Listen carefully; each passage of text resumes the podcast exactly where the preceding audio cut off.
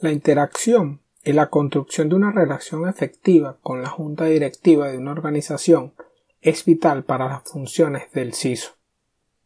Este también debe manejar las expectativas y compartir narrativas que resuenen.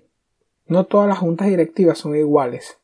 La composición de una reunión de la junta directiva y las diferentes personalidades asociadas con ella son elementos que debemos tener en cuenta. ¿Quieres saber más al respecto? Entonces sigue escuchando este episodio.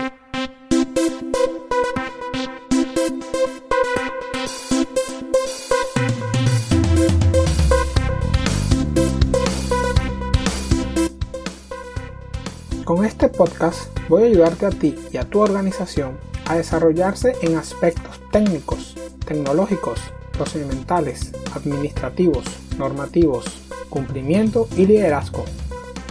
También revisaremos libros, haremos entrevistas y un sinfín de cosas más.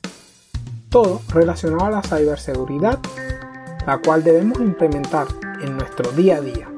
Soy Solis Cardo, investigador y emprendedor, y voy a acompañarte por esta senda. Empecemos. Bienvenidos a un nuevo episodio de Ciberseguridad al Día Hoy hablaremos de construir una relación efectiva con la junta directiva, parte 1. Primero quiero empezar eh, haciendo una pseudo disculpa porque el episodio anterior duró mucho más de lo que debía durar. Eh, en consecuencia esta vez tuve más cuidado y estoy tratando, esta vez sí creo que lograré la meta de que este episodio esté por debajo de los 10 minutos. Entonces empecemos de una vez. En mi experiencia he visto CISOs que parecieran de otro planeta porque no saben cómo comunicarse con la junta directiva. La semana pasada estábamos hablando, o en el episodio anterior, estábamos hablando sobre algunas de las cualidades que debe tener el CISO. Hoy te comparto mis impresiones, siempre basándome sobre la experiencia de cómo debe ser esta relación o cómo puedes construir esta relación. Comenzamos en el que el CISO y la junta directiva tienen algo en común, un interés común, que es gestionar el riesgo y hacer que el negocio tenga éxito. Sin embargo, el CISO tiene que ganarse la confianza de la junta, e incluso cuando ellos ya tienen muy claro que el CISO es el experto en materia de seguridad. Las relaciones exitosas deben ser nutridas y esta no es diferente.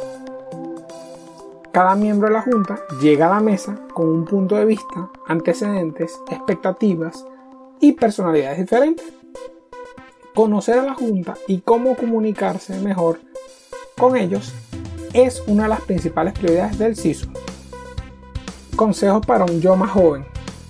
Si yo me encontrara con mi yo de hace 10 años, estos fueron uno de los consejos que le diera para abordar a la Junta. La primera regla es conocer a tu junta, porque cada miembro es diferente, como estaba diciendo. Algunos son inteligentes en el área de cibernética y conocen, mientras que otros tienen poca exposición a la tecnología y a la seguridad. Tú necesitas hacer la tarea para entender mejor las áreas de especialización y experiencia de cada uno de los miembros de la junta. Necesitas saber si alguno de ellos ha tenido un incidente o una violación de seguridad en el pasado y si tienen profundos conocimientos en seguridad. Otra pregunta importante que debes hacerte es si conoces algún líder de seguridad o CISO que haya trabajado con alguno de ellos en el pasado. ¿Para qué es esto? Si sabes cómo la persona interactúa, puedes hacerle llegar el mensaje más fácil y si conoces a otro CISO que ya haya trabajado con ellos anteriormente, comunícate con él para saber cómo es que puedes llegarle a esa persona. También es importante conocer su forma de comunicar, cuál es el plan de seguridad para su función, cómo mide el progreso, cómo se comunica mejor y se gana la confianza y el apoyo de la Junta. He visto muchos CISOs, también otros miembros de Junta Directiva, que frente a los comités de Junta y el error más común que veo en el momento de estar haciendo una presentación es que no estamos preparados para nuestra audiencia. El presentador que conoce su trabajo pero no logra comunicarlo de una manera en que se gane la confianza de la Junta, es alguien que perdió su ventana de oportunidad de ganarse a la Junta. Esa habilidad de contar historia es muy importante porque la Junta va a recordar las narrativas que les cuente. Pueden recordar algunas estadísticas que le presentas temporalmente, pero al poco tiempo no van a recordar los números. Ellos van a recordar las historias, las narrativas que les diste, ese ejemplo que utilizaste para enfatizar el punto que querías transmitir. Siempre contemos a través de las historias. Hay diferentes tipos de juntas directivas, donde algunos son expertos y otros no. Por lo general, a algunos no les interesa la seguridad, otros tienen experiencia en tecnología o no. Pero ha llegado el día. Ellos necesitan comprender y no seguir ignorando estos temas o desestimarlos, porque si no, la organización lo va a pagar muy caro. Deberían saber lo que hace la unidad de seguridad y especialmente lo que hace el CISO. Sin embargo, el tema de seguridad con la junta directiva es relativamente nuevo y todavía está en pañales. Realmente no saben cómo medir si ese programa de seguridad o si ese líder de seguridad está siendo efectivo. La Asociación Española para el Fomento de la Seguridad de la Información publicó el libro blanco del CISO, eh, tienen el enlace en las notas del episodio, y este libro ayuda a educar a la Junta y también ayuda al líder de seguridad sobre cómo es su trabajo y cómo la Junta los puede medir. Presentación a la Junta. Esto es una habilidad blanda vital porque no todos o la mayoría que venimos de las áreas de tecnología tenemos esa habilidad de hablar en público. Ganarse la confianza de la Junta es lo más importante que puede hacer que el CISO tenga éxito en su trabajo a largo plazo. Educarlos y construir esa asociación en la que ambos trabajan para administrar el riesgo para el negocio y permitir que tenga éxito. Esta es nuestra meta. Los otros miembros de la Junta aportan habilidades y experiencias que no poseemos y no posees tú. Pero tú tienes habilidades e información que ellos probablemente no poseen. Te deben ver como un experto en seguridad para ayudarle a tomar decisiones en negocios más informadas.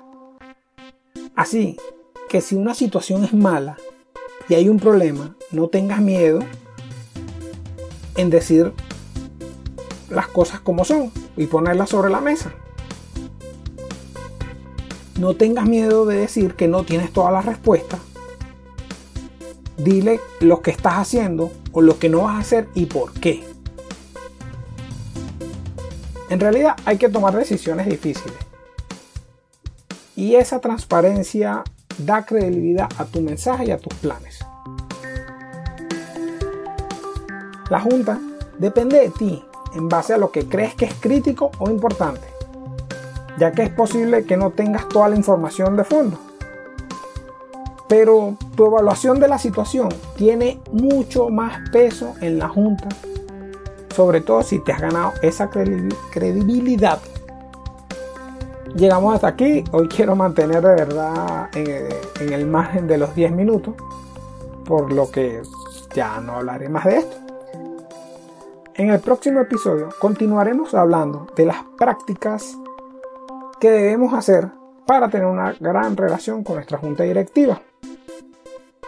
Si deseas establecer estrategias personalizadas para poder relacionarte con la junta directiva o tu junta directiva necesita consultorías en seguridad de la información, no dudes contactarme en soysoliscarlos.com o por las redes sociales. En resumen, esta fue la primera de dos partes donde cubriremos este tema.